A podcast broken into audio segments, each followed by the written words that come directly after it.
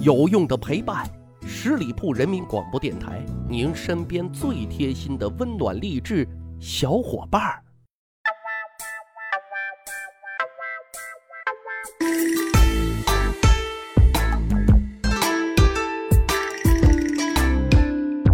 去扒历史，增长见识，密室趣谈，在下大汉。盛世大唐能造就出一代歌神的出现，也是繁荣的印证啊。李龟年就是大唐时代歌坛一颗璀璨夺目的星。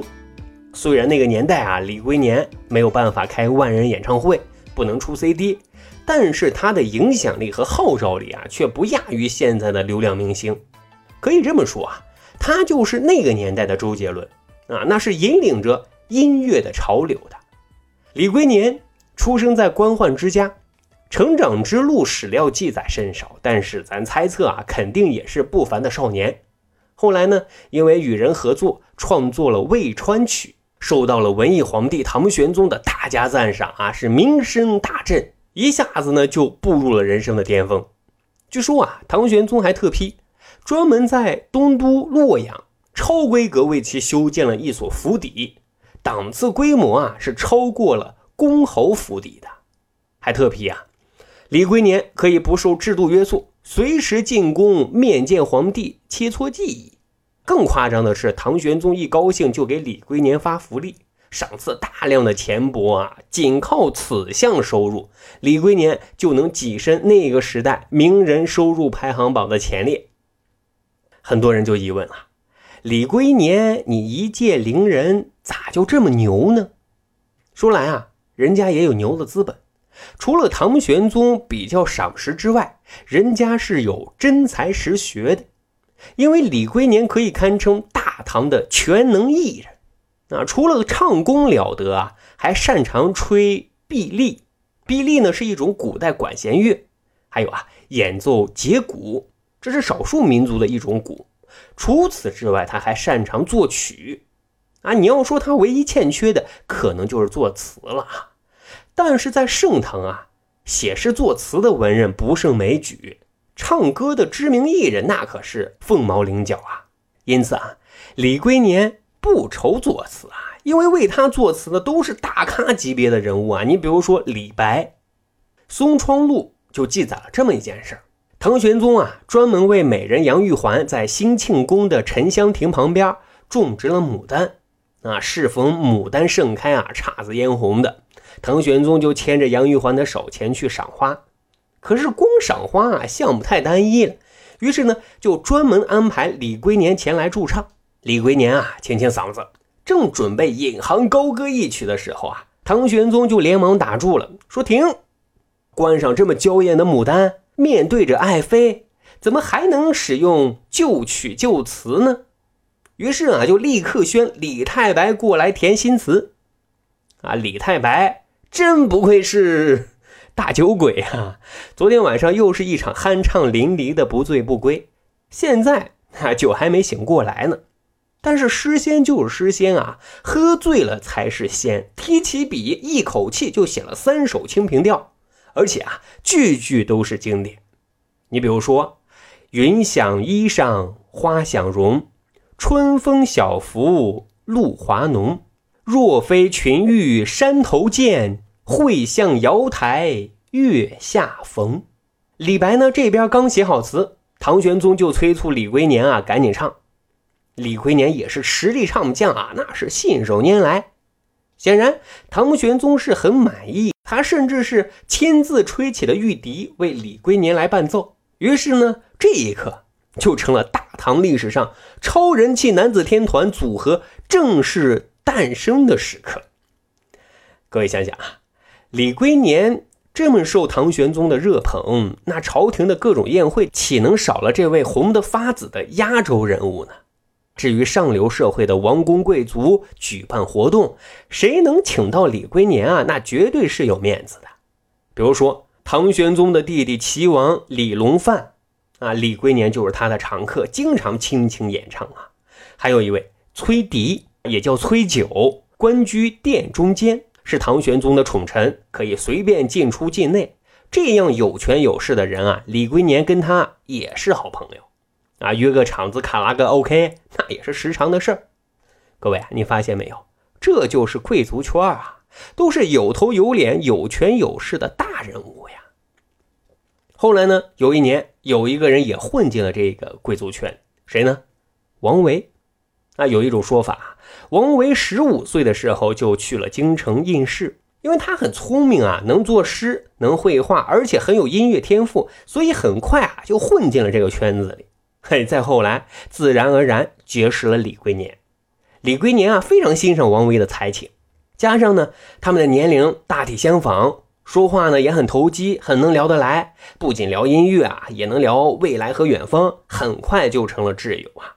可因为王维状元及第之后啊，开始了仕途生涯，他们之间呢就是见少离多，但彼此啊却非常的牵挂。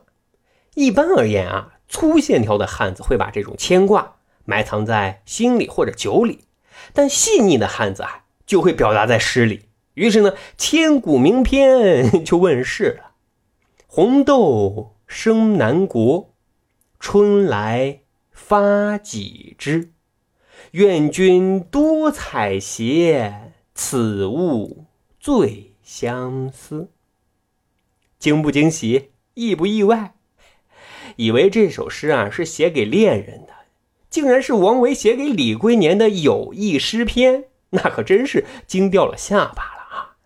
而李龟年啊对王维的诗篇也是特别的钟爱，经常在各种场合要秀一秀他们之间的友谊，高唱王维作词的《红豆》，这也成了他的保留曲目啊。只是对于李龟年而言啊，这一切都是那么的虚幻。啊，他没有想到唐玄宗是自己的粉丝，那么多的王公贵族是自己的后援团，李白、王维是自己的作词人，但是他更没有想到的是什么？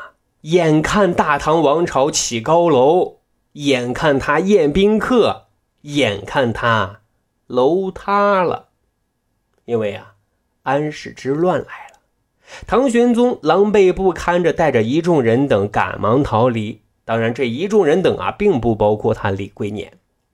于是呢，李龟年流落民间，为了生计，他只能四处漂泊，走穴商演为生。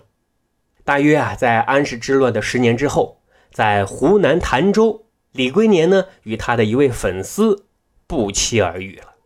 这位粉丝不是别人，就是命运多舛的杜甫啊。杜甫呢，也是为了躲避战乱而逃到此处的。啊，虽然说不清楚他们到底是不是老相识，但是两个有故事的男人相遇，内心不禁感慨啊，时势的变化莫测，内心的悲欢离合。于是呢，就有了我们小学课本里学到的“江南逢李龟年，岐王宅里寻常见，崔九堂前几度闻。”正是江南好风景，落花时节又逢君。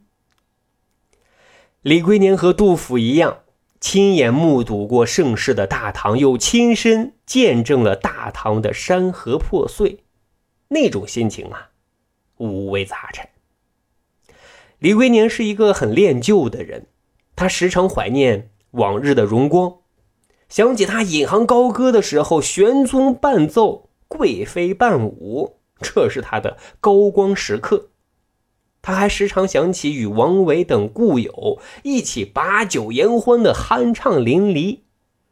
但是啊，现在这一切只能在梦境中重现了，这让他一直很忧愁。的确呀。人一旦曾经辉煌过，如果时事变迁，往事如烟，怎能不百感交集、无助无奈的惆怅呢？公元七百六十二年，已经六十六岁的李龟年，在一次乡中采访使的宴会上，受邀啊压轴登场。他首先演唱了自己的拿手曲目，王维作词的《红豆》。之后呢，又演唱了王维作词的另外一首《伊川曲》：“清风明月苦相思，荡子从容十载余。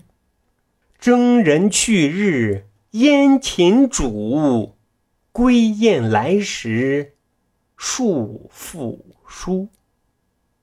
李龟年用这首歌表达了对往昔的追忆。歌曲唱罢，李龟年昏倒在地，最后啊，郁郁而终。一代歌神结束了自己的使命。而大唐仍旧在风雨飘摇中挣扎。好，这就是咱今天的密室趣谈，长见识，长谈资。如果您觉得咱的节目还不错，欢迎大家使用专辑的评分功能为密室趣谈打打分，为大汉啊留留言。如果您对历史边角料感兴趣，欢迎大家关注十里铺人民广播电台的公众微信账号，然后回复数字一就可以添加大汉的个人微信。经过简单审核之后，大汉就会邀请您进入这个小分队当中，咱就可以谈天谈地聊历史段子。本期节目就这样，感谢收听，下期再会。